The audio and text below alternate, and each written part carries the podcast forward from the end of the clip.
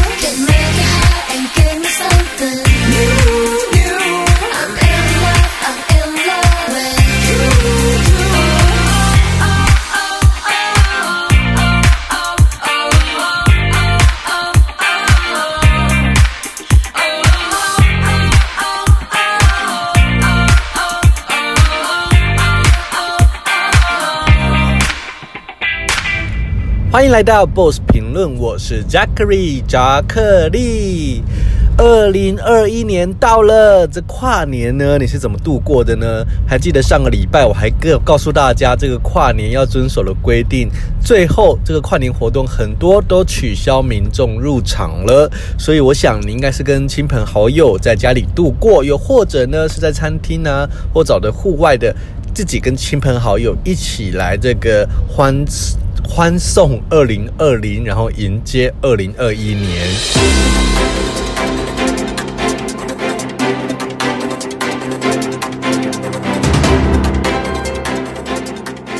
在新的一开始。今这个今天的节目呢，会非常的精彩哦。一开始呢，我们将会告诉大家有关这个东南亚接下来这一年的一些新的展望，还有一些新的这个二零二一年在东南亚会举办的活动会有哪些呢？接下来还要告诉大家一些关于菲律宾的时事话题。最后要来聊聊在印尼的同志生活是怎么样的，这同志族群在这个最大的穆斯林国家是怎么样的存在。在节目开始之前呢，还是要提醒大家，这个寒流要来了。呃，听说这一次的这个寒流呢，会比上一周还要更冷。那最冷的时间呢，会落在周五的到周六的清晨。所以这段时间呢，如果你周末是要上班的朋友，你就要特别注意了。记得，如果出门的话，要加件外套、围巾啊、手套。都是必备的。当然，我们南部地区跟台北比的话，当然没有那么的冷呐。不过，这个必要的防寒措施还是得做的。然后呢，可以来准备跟朋友大吃火锅了，因为火锅真的好重要，在这个冬天的时候。那我们政府呢，这个也特别提醒大家，如果呢你是在家里煮火锅的话，去外面买这种冷冻包装的火锅。料或是火锅汤底的话，要特别注意这个包装啊。如果是冷冻的话，要看它有没有，呃，有这个融化或者是说退冰的状况，因为这可能吃下去就可能会吃坏肚子了。所以呢，大家在吃锅的时候真的要特别注意。那我自己呢是很爱吃锅啦，因为我几乎一个礼拜都会吃一次火锅嘛。我发现台湾人其实蛮爱吃火锅的，就。在家里会自己下厨，所以我可能会邀朋友来家里吃火锅，然后就买很多很多青菜，因为我觉得火锅感觉就好像不是很健康，所以就要多一点青菜。所以我觉得如果大家在家里吃火锅的话，当然你在你去买青菜的话，其实蛮便宜的，跟你在火锅店这个叫青菜相比的话，其实便宜很多。那其实我之前我记得我在。呃，印尼住过一段时间嘛，在印尼其实吃火锅不是那么多人在吃，不过因为很多华人嘛，然后加上有很多外国人，或者说呃中国人啊、台湾人等等，所以当地也有一些呃连锁的火锅店，不过比较多都是那种呃，比如说呃大陆的这种四川啊麻辣火锅啊为主，比较台湾式的这种臭臭锅比较少一点，也比较少见。不过现在我知道在菲律宾其实有一两间店。有开始做这种台式的臭臭锅，我真的好喜欢哦！我记得我最想念的在印尼的时候，最想念的就是这个臭臭锅。那在香港其实也有，是台湾人过去开的，不过很贵。台台湾一个臭臭锅顶多一百两百嘛，那在香港呢，一个臭臭锅也是一百两百，不过是港币，所以差不多台币的三四百块钱，蛮贵的。所以大家好好珍惜台湾可以吃到便宜又好吃的火锅。好啦，在讲了那么多关于这个冬天啊，还有保暖的资讯之后，我们接下来就要来聚焦东南亚了。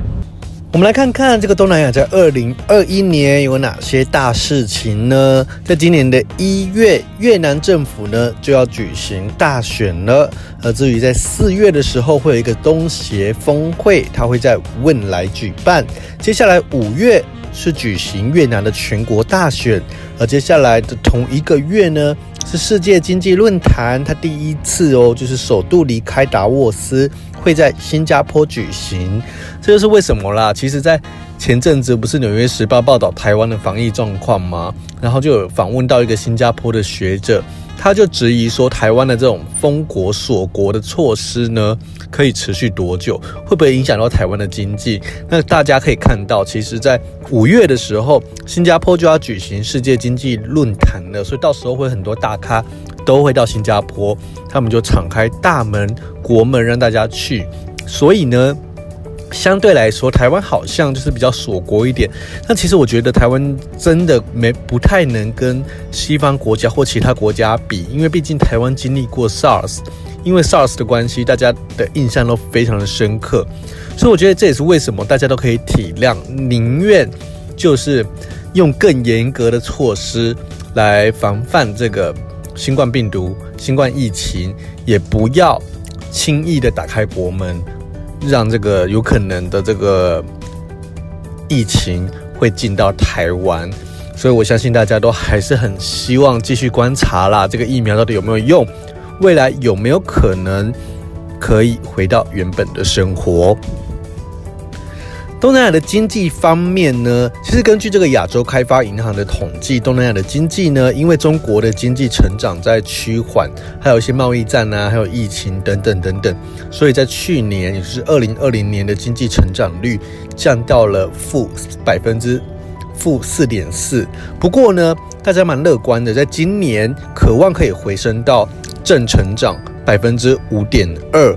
这也是一个原因，是因为说在二零二零年的十一月呢，东协十国还有和中国、日本、韩国跟纽西兰、澳洲签署了 RCEP 这个协定，那可以说是东协的胜利啦，因为这个协定覆盖了全球大约百分之三十的人口、出口以及经济体，号称可以说是世界最大的贸易圈，自治自治贸易圈。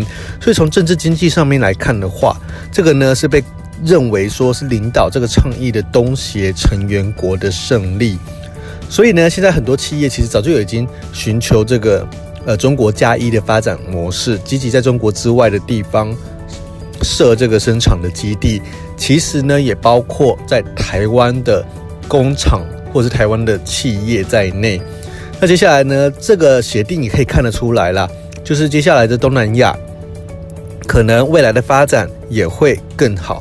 不过，除了跟中国的关系之外呢，也可以值得注意的是说，今年拜登就准备要上台了。相较于这个川普啊，对于东协，呃，会比较疏离。拜登的美，拜登主政的美国，对于东协的态度，可能会再回到奥巴马时代的这种亚洲大战略，重新强化美国跟东南亚的关系。所以，东南亚跟美国的关系可能会更加紧密。我记得我在印尼的时候，也有在印尼看到奥巴马的演说，因为奥巴马在二零一七年的时候参加了印尼侨民大会，发表了演讲。而其实奥巴马本人跟印尼也有一段的渊源，因为他在六岁的时候跟他的妈妈还有印尼籍的继父搬到了印尼，所以在印尼他有大约三年的时间是读雅加达的一间小学，在那里度过了两年的小学时光，所以他对印尼是。蛮有感情的，我记得啊，他曾经有说过，因为对于，比如说他在印尼的时候，就看到了呃同同学，他们都很早就起来，有很多穆斯林会起来祷告，所以他对于宗教信仰，其实在当时对于这个回教就有一定的认识了。那奥巴马自己跟印尼就有一些比较紧密的关系啦，所以我觉得蛮特别的。所以如果现在拜登如果在回呃拜登执政的。执政下的东南亚，可能就真的跟川普执政的状况会很不一样。东南亚跟美国的关系又会如何的改变？可以好好的来观察一下。不过这疫情的确伤的东南亚伤的非常的重，而伤的最重的呢，其实就是泰国了。根据这个统计呢，国际货币基金 IMF 统计说，这越南二零二零年经济成长率。从二零一九年的百分之七降到百分之一点六，而泰国则是最严重的，是降到了负成长的百分之七点一。这是在泰国的部分。那当然更不用说了，其实菲律宾也是很严重的。菲律宾的这个复苏能力可能相对于泰国来说又更低了，因为此时此刻呢，菲律宾的疫情还是非常的严重的。不过，台湾的专家倒是蛮乐观的。中华经济研究院台东台湾东协研究中心的主任徐尊慈，他就有说，二零二一年欧美等国的消费力道是关键。如果疫情转好的话呢，对出口导向的东协国家会是有正向的影响。所以大家可以来看一下，就是到底这个东南亚跟美国，美国如果消费力道强的话，东南亚的经济可能会好。不过，值得注意的是，说东南亚的旅游业很高度的依赖中国，因为东协的观光客，特别是东南亚的观光客，有两成都是来自中国的，所以接下来要看看这个疫情跟中国的复苏的力道有多强，也都会影响着东南亚。那不过这东南亚呢，其实还是有一个国家被认被认为是东南亚的星星，就是未来有可能会发光发亮的国家，是哪个国家呢？我们现在听一首歌，马上回来。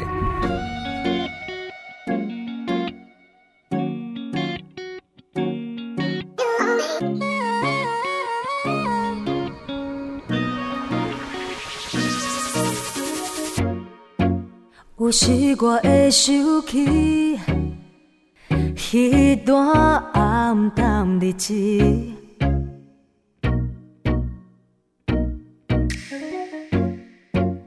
有时我无心情失去自己，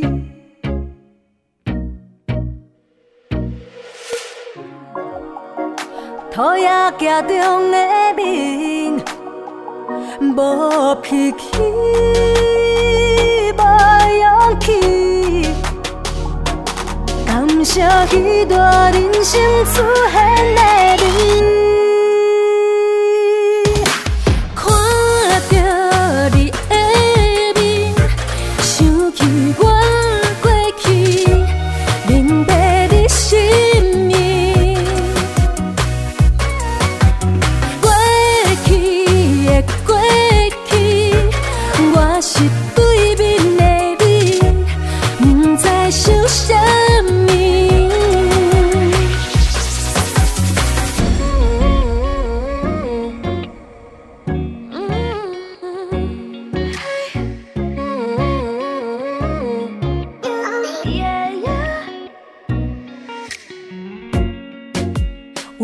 我会想起迄段暗淡日子，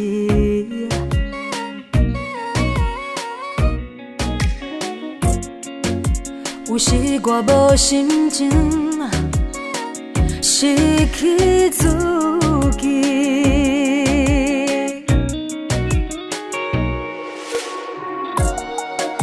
讨厌家中的。无脾气，无勇气，感谢彼段人生出现的你。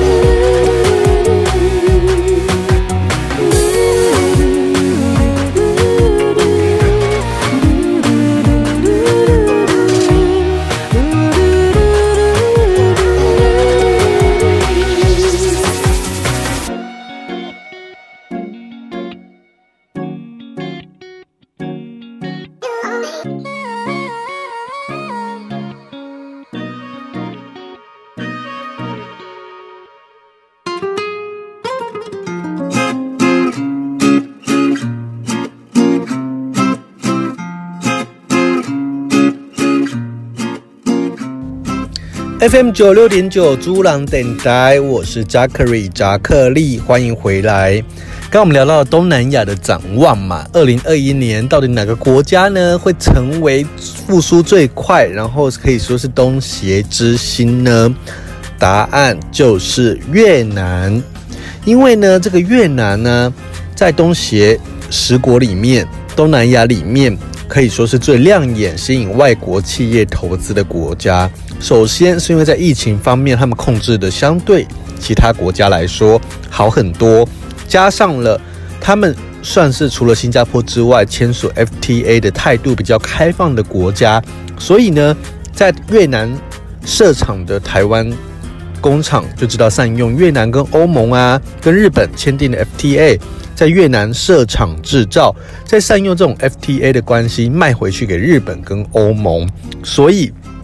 现在啊，因为呃贸易战啊，或者说疫情的关系，越来越多的工厂把这个基地往越南来移动，很多是要瞄准这个美国的市场哦。因为像越南的智库就发现了，在二零二零年的八月一号，越南跟欧盟的 FTA 生效三个月不到的时间，越南光是发签这个，光签发越南到欧盟的原产地证明就已经超过了两万笔。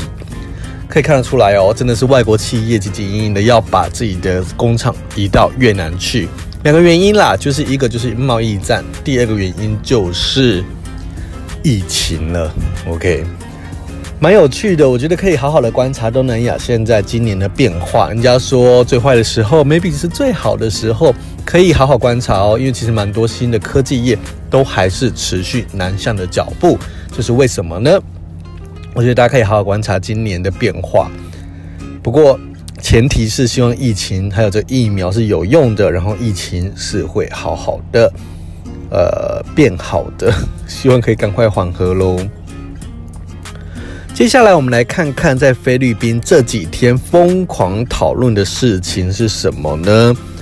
就是一名菲律宾的空姐怎么了？这个空姐呢，在新年的时候呢，是去。庆祝去开 party，在马卡蒂的一间呃饭店里面开，可以说是开轰趴嘛，可就是一个派对啦。那其实他在开派对的时候，是跟自己的同事一起开派开 party 的。后来呢，这个空姐她很年轻，她才二十出头而已。她在开 party 的过程中，有同事发现她睡在浴缸里面，当时呢是上午十点的时候，然后这个同事呢就帮他在这个盖毯子啊，然后自己回去睡觉。不过几个小时醒来之后，发现这个空姐她还是在这个浴缸里面，然后还失去了意识，身体也变色了，所以他们就很紧张，赶快一开始实施 CPR，但是还是没有醒来，所以就把他送医院。那送到医院的时候是被宣告死亡了。这名空姐啊，她其实是网红，然后才二十三岁而已。他的死呢，在菲律宾的社会引发了非常大的讨论，因为大家讨论说他的死因到底是什么。根据第一时间呐，马卡蒂市的这个警察局的局长呢，是告诉当地的媒体说，他们认为一开始说是不是跟疾病有关系。后来呢，初步调查发现他的遗体是有擦伤跟血肿淤青的现象，所以有可能是强奸案。不过这个尸检呢跟药检的反应报告都还在进行当中，所以一开始的说法是说可能会死于主动脉夹层剥离。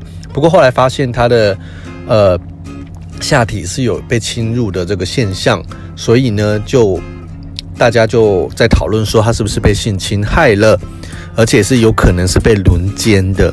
那这件事情呢，在菲律宾的社会开始，social media 社交媒体大家都在讨论，甚至呢，有很多的艺人呢也开始在请大家不要再去抨击这个空姐，因为有一些呃菲律宾的网友就写说，是因为她的穿着暴露啊，因为其实她在 IG 上面 po 很多照片嘛，那大家就有说不要再去攻击这个受害者了。讲到这个呢，我真的很有感，因为呢，在好几年前，呃，处理过一件事情，就是有一个女生她被性骚扰，在一个活动里面，第一时间我们陪他去报案了。报完案的当下呢，大家都会想说，哦，那你下次就不要穿得那么暴露了啦，不要再穿短裙了，可能就会引发这个犯罪的诱惑嘛，等等，诱发这个犯罪的可能。不过这时候警察特别提醒说，千万不要去指责，千万不要指责这个。呃，受害者，因为他们是被害者，被害者并没有错，错的是那个犯人，该怎么穿就怎么穿，这是这是大家的自由嘛，不是因为你怎么穿才去导致别人去性骚扰或是性侵害你，千万不要倒因为果，因为我觉得这真的很重要，这个这个观念也非常非常重要，所以现在很多菲律宾的艺人就在提醒大家，不要去指责已经死亡的这个空空姐。那目前呢，警方都还在调查当中，然后警方也公布了跟他一起参加 party 的这几个人，呃，有几个人是被强奸的这个罪名给起诉了。那另外呢，还有几个嫌犯的名字也被公布了。呃，有一些菲律宾的网友也非其实蛮生气的，因为其实有一点像是公审的概念，网络公审。第一时间，警察把这些名字公布，大家就去 Google 这些人是谁嘛？那有些人只是嫌犯而已，其实还没有确定犯罪。不过，所以我就说，所以警方呢把这个名字给给公布，就导致当地呢有很多人都在讨论。昨天呢，这个死者她叫做 Chris，呃，克里斯汀的妈妈雪莉呢开了记者会。他就表示说，当时呢，他女儿其实有打电话问他可不可以去参加这个跨年的 party，但是因为相信说参加的人都是这个其他的空少啊、其他的空姐啊、空服人员或机组人员嘛，所以应该蛮安全的。可是他认为说，应该是有人去强奸他的小孩、性侵害他的小孩，他就说希望公理跟正义可以彰显，所以真的是蛮难过的。他们的这名空服人员的航空公司，也就是菲律宾航空公司呢，也有发表声明表示哀悼。那二十三岁的克里斯汀呢，他其实在网络上的社交社交平台呢，他其实有八点五万名粉丝，可以说是一个也是个完美啦。所以昨天呢，呃，他的死讯。他死亡的事情发生，就是大家知道之后，有很多的菲律宾网友都涌入他的 Instagram，希望他可以安息。而最后一次他的发文呢，是在十二月二十八号。很多家他的家人没办法接受之外，许多的粉丝也非常的难过。这是在菲律宾引发了很多讨论的二十三岁菲律宾航空公司的空姐。也是个网红在饭店浴缸死亡的事件，蛮沉重的。不过，我觉得很多事件都是让大家再次的学习。像这件事情在菲律宾引发讨论的是：第一，要不要去抨击这个受害者？其实是不要的。第二，是关于网络公审这件事情，是也被大家拿出来讨论。呃。这件事情是非常的不应该的。警方在第一时间公布了一堆嫌犯的名字，到底呃是对的吗？我觉得大家可以好好的来思考一下。空服人员在这个疫情时刻啊，其实蛮多人的遭遇是蛮惨的，因为很多飞机都没有飞了。他们不像机师或者是呃其他的这种修理飞机的人员。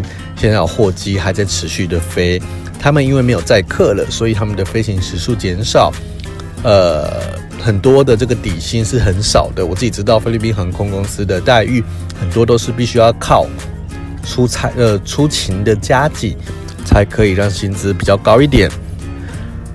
他们可以说是我们在旅游时候最好的朋友吧。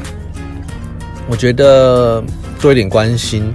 然后这件事情，每一件事情的发生，都应该让它更有意义一点。那我们也可以从我们邻国菲律宾的这一起，呃，很不幸的事件来学习到一些。我们一起来听康康跟荒山亮的这首歌《全世界最好的朋友》。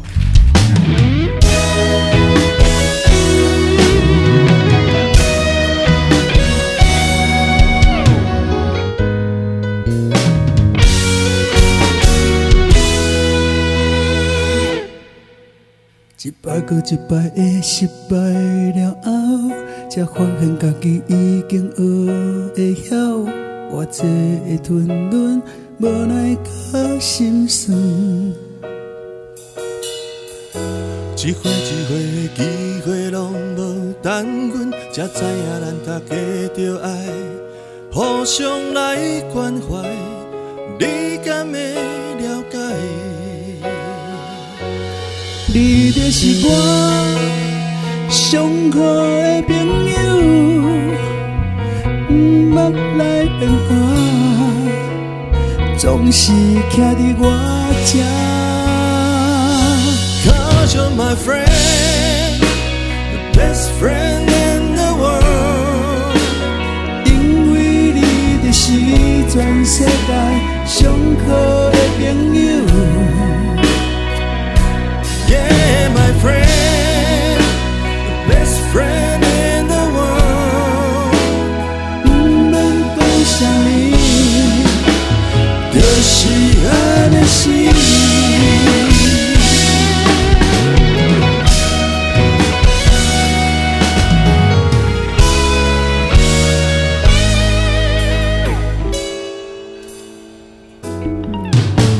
一摆过一摆的失败了后，才发现自己已经学会晓偌济的吞忍，无奈甲心酸。一，回一回的机会拢无等阮，才知影咱大家着爱，互相来关怀，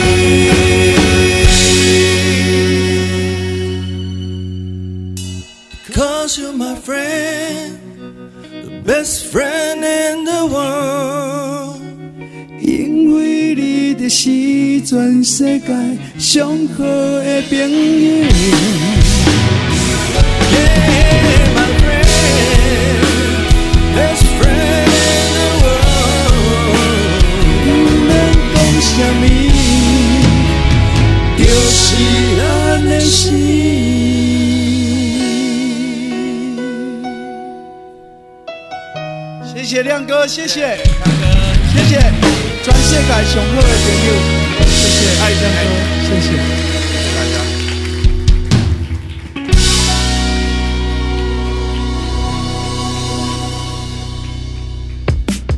你今晚所收听的是上好听的声，好心情到顶行 FM 九六点九，主人广播电台。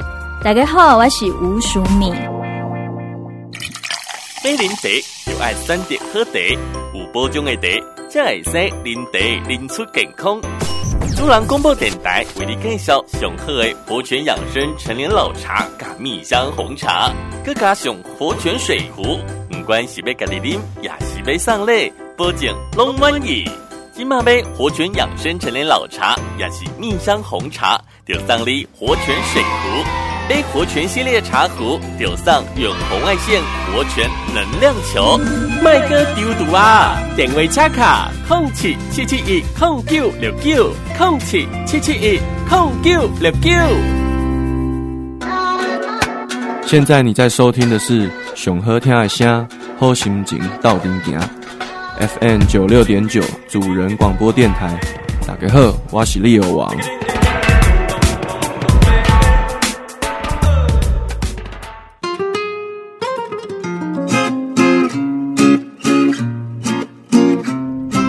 欢迎回到 Boss 评论，我是 Jackery 扎克利。你今晚收听的是主人电台 FM 九六点九。下班下课的时间难免有点塞，如果正在开车的你，请准备要开大灯了，然后跟前面的车子一定要保持距离。如果塞车的话，就要请你多一点的耐心，平安才是回家唯一的路。准备好迎接这个小周末的吗？这其实是这是可以说是呃，二零二一年的第一个小周末了。怎么样子去规划？有没有安排饭局？或者是呢，下班可以去进修一下。我自己现在呢，在每一周都有一天是去学印尼文。虽然说我自己本身就会印尼文的啦，不过我的印尼文呢，还没有办法到非常非常的好，只能平常这样子拉拉咧咧。跟人家聊天而已。那如果要看更难的一些文章啊，就常常需要去背单词，要查单词，蛮花时间的。所以我希望可以好好的增强自己的这个印尼语的能力。那你呢？有没有在趁这个下班的时间好好进修一下呢？我觉得这个下班呢、啊，回到自己身上，就是不再为公司处理事情了嘛。我觉得要花一点时间。好好的为自己着想，无论是去健身房运动啊，或者是说参加一些进修课程，都很不错哦。回到了这个东南亚，我们刚刚聊到了菲律宾的这起事件，引发了很多的讨论嘛。那接下来我们将把焦点呢转到印尼，因为我毕竟就是之前在印尼待了一段时间，然后我也在学印尼文。好了，好像有点牵强。但我们要聊的是印尼的同志朋友。在印尼呢，去上个月，呃，也就是去年底发生了一件事情，就是有印尼的一个外事警察，他两年前因为同志的身份，所以呢被解职了，就是因为是个同志，然后就被 fire 了，所以后来呢，他就向法院提告，要求复职嘛，那这场。官司就引发了呃，不管是当地或是关或是国际的这个注目，而且他也希望说这场公官司可以让让这个警方呢不再歧视少数群体。那去年的十二月，这起呃法院就为了这起官司首度开庭了。这个警察呢，他叫做德固。他在接受媒体访问的时候就表示说，他第一次提告的时候，法院呢是以他的文件不齐为由而拒绝，而再次提告的时候是没有问题的。而在开庭的时候呢，警方的代表、还有性别专家、心理学家，还有印尼国家人权委员会都有出席，甚至表示说事情应该是往比较好的方向来发展的。今年这个三十一岁的德古呢，他其实在警察总部服务了八年了，而且过去他都一直没有出柜，所以家人跟同事都不知道他的同志身份。一直到二零一七年的情人节，他跟他的伴侣一起庆祝情人节，然后就被警方给逮捕了。当时警察拿走他的手机看照片，然后询问他，最后他就被 fire 了。所以当时啊，这个德古说他被 fire 的时候，他很讶异，因为他说有些警察涉入了毒品、诈欺。都没有被解职，而他当警察的期间也没有犯任何的错误，为什么没有考虑他的工作表现，而是因为他的性倾向而将他给解职？他觉得很不公平。而目前这个有一些外媒根据到法院的文件呢、他就报道说，这个中爪哇警察总部指控德古就是这个警察的异常同性行为违反了远景的道德规范。对此呢，德古说啊，没有任何与警察相关的法律规定说同志行为违法。他们在逮捕他的时候，也没办法指出他是违反哪一个法律规定。其实印尼社会啦，对于男女同性恋啊、双性恋、跨性别的人都不太友善，因为穆斯林国家嘛，就是他们最大的穆斯林国家。那反同的声浪也有最近有高涨的这种趋势。其实，不过印尼的法律其实没有说同志行为是违法的。那这起事件也就引发了很多很多的讨论。不过德古啊，其实不是印尼唯一一个因为同志身份而被遭到惩罚的警察。根据印尼的媒体报道说，因为同志身份被解职的警察跟国军有十几个人呢。警察跟国军呢，依照所谓的内规惩处同志，其实没有建立在法律基础上面，也违背了印尼宪法禁止性倾向歧视的精神。所以现在这个德古呢，决定站出来争取自己的权益。那么家人啊、朋友，还有甚至连过去的警察同仁都非常的支持他，希望他可以激励跟他同样遭遇到一样的事件的受害者。而目前被解职的德古呢，是以经营理发业为生。其实这是印尼首次有同志控告警方的人权官司，也是创立了这个呃印尼同志人权组织的这个杂志。的这个莫托莫 Dede Oedomo，我也采访过他哦，他就说，不管是德古有没有胜诉了，他都已经写下了历史，因为他打破常规，很勇敢。那这起这个庭呢，不会那么快的结束，目前是首度的开庭，那个法官也还没有做任何的宣判，我们也会持续的关注。那其实，在印尼的社会，对于同志一直都是。不是那么的包容的。更早之前呢，有一对女同志举办了婚礼，然后后来就被检举说，诶，有一个人其实是，这新郎其实是女生。后来警察在检查新郎的身体，然后发现说，诶，两个都是女生。之后竟然逮捕了两个人，然后他们两个人被控伪造文书，最高的刑期是六年呢，就是因为他们想结婚，然后他们就。呃，伪造文书了，可以说是就改了这个身份证，让人家以为他们是男生跟女生，没想到就因为这样，所以被逮捕，然后又要因此而被关，真的很难想象在印尼会，就是在现代的这个社会里面，还会有人遇到这样子的遭遇，唉，实在很难想象哦。印尼啊的同志人权真的可以说是在开倒车。我们呢，台湾现在成为亚洲第一个同婚通过的国家。虽然说呢，不是在民法里面，是另外另设了一个专法。不过，台湾在这个性别意识上面，还有同志人权上面，的确在亚洲可以说是数一数二的。而在印尼呢，我之前也采访过他们的呃同志组织嘛，所以他们也告诉我说，的确他们遇到了很多很多的困难。很多的这个婚姻平权根本就离他们来说实在太远了。虽然说印尼是全球穆斯林人口最多的国家，不过印尼的穆斯林已经比起中东的这些国家比较保守，呃的保守来说的话，相对比较开放了。但 again，就是因为这几年的确它有慢慢的有点像是在走回头路。呃，从二零一六、二零一七年开始，他们包括了像是菲律宾、呃印尼的国防部长。就把人权运动解读为西方国家试图破坏印尼主权的战争，还有一些反 LGBT 的团体迫使印尼关闭他们其实在二零零八年就有开办的变性人的伊斯兰学校，这些都是他们在退步的象征。台湾的平权呢，的确给呃印尼的朋友希望了，不过。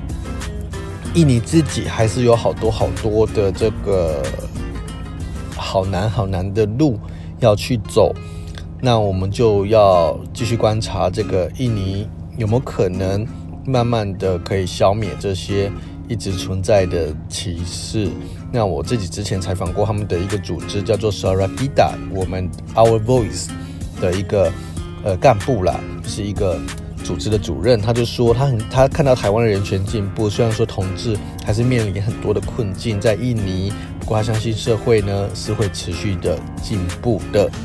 我觉得从这个菲印尼的这个，我是讲成菲律宾，我觉得可以从印尼的这个警察的官司就可以去看未来在印尼的同志人权会怎么样的去发展。因为其实，在过去啦，如果再往五年前推的话，印尼同志人权他们办的一些活动啊，其实都还蛮顺利的，也很少会被干涉。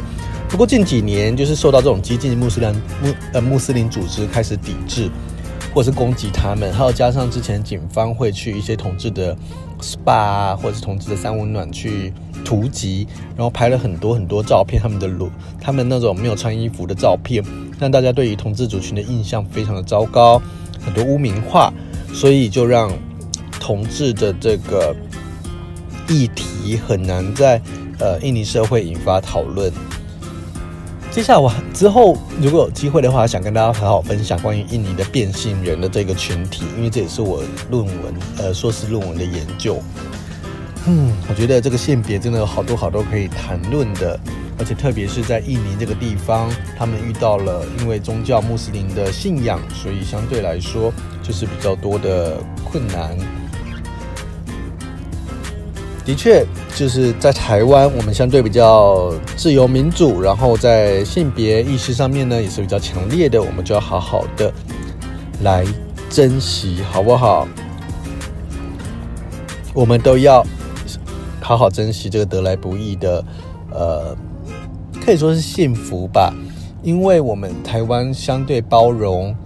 所以我们就应该要更珍惜我们现在这个幸福的生活。其实真的是不管关于法律上面的，又或者是疫情的控制上面、政治、经济，这一切都是我们都一定要幸福。当然，那个同志的路上还是有一段路要走，因为比如说我们的同志跨国婚姻啊，就还没有通过。现在的同志朋友是只能跟。那个第三个那个国家必须也要同志合法，这两个人才可以结婚。如果你是跟印尼或菲律宾，或者是其他像日本这些国家的伴侣在一起的话，就不能结婚。这也是台湾的最后一里路啦，平权上面的最后一里路，好不好？我们都要幸福哦。兰多爱醒后，我们来听无无声美，也要感谢您今天的收听，很高兴有这一个小时的陪伴。竹兰电台 FM 九六点九，每周三的下午五点到六点，Boss 评论聊聊东南亚，扎克里会一直来陪着你的。感谢你的收听，我们下周三再见喽，三百九八。若是无思念，平凡过日嘛袂我寂寞，一直不甘愿，要如何快乐？电话来你讲，有年我头想起阮的好，阮的心无靠煞有雨。无共的脚步，你离你伤远，无法度。一蕊花，后来变落叶。人若目睭紧。到输赢，上惊算袂好，爱煞无珍惜，难免爱吃苦。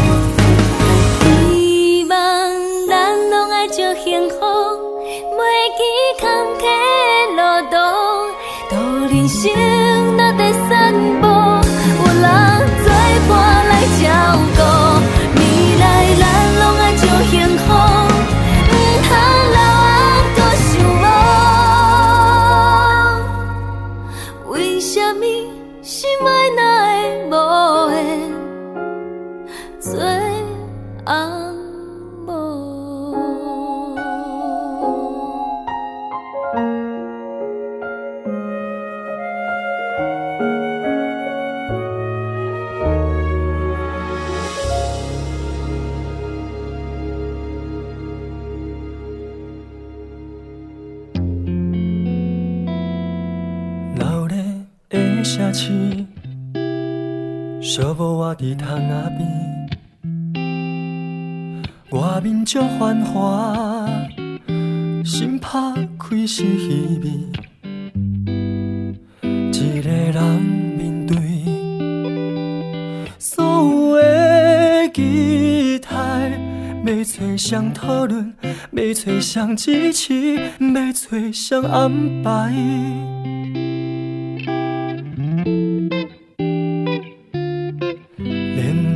心事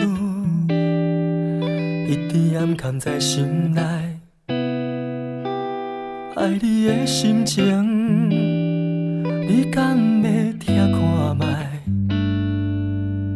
因为真重要，所以讲三遍，希望你感受，希望你体会，希望你了解。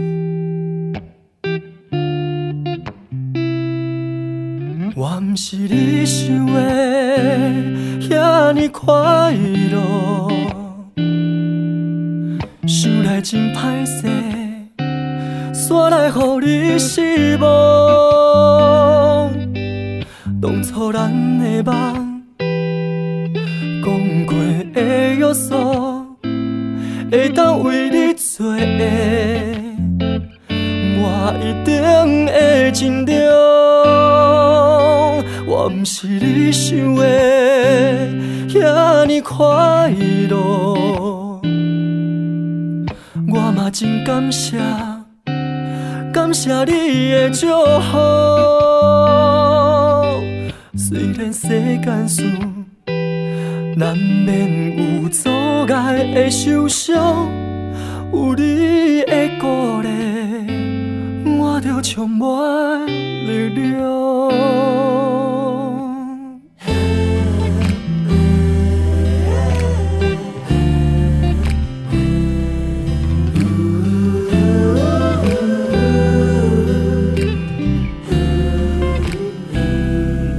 冷暖的心思，一直暗藏在心内，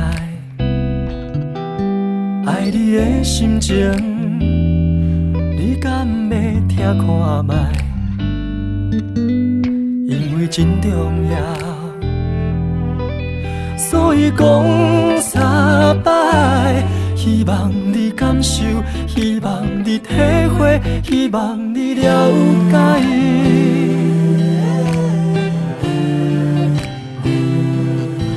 我不是你想的遐尼快乐，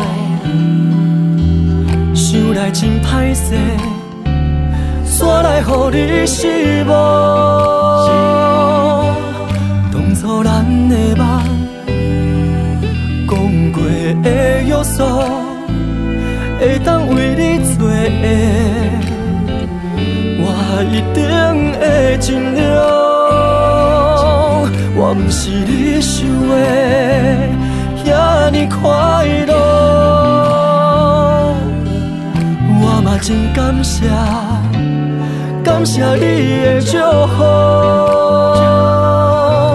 虽然世间事难免有阻碍的受伤，有你的鼓励，我就充满力量。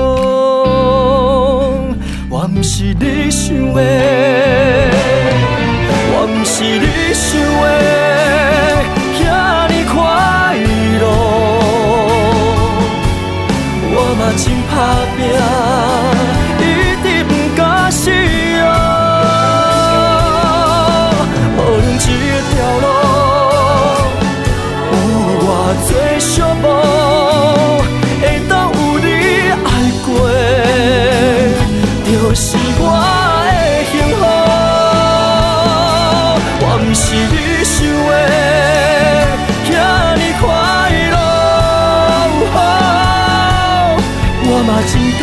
谢，感谢你的体谅。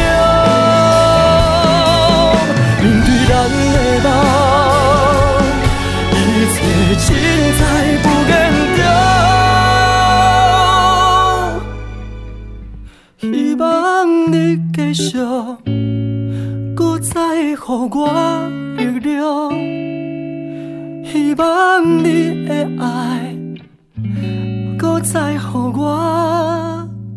Dios.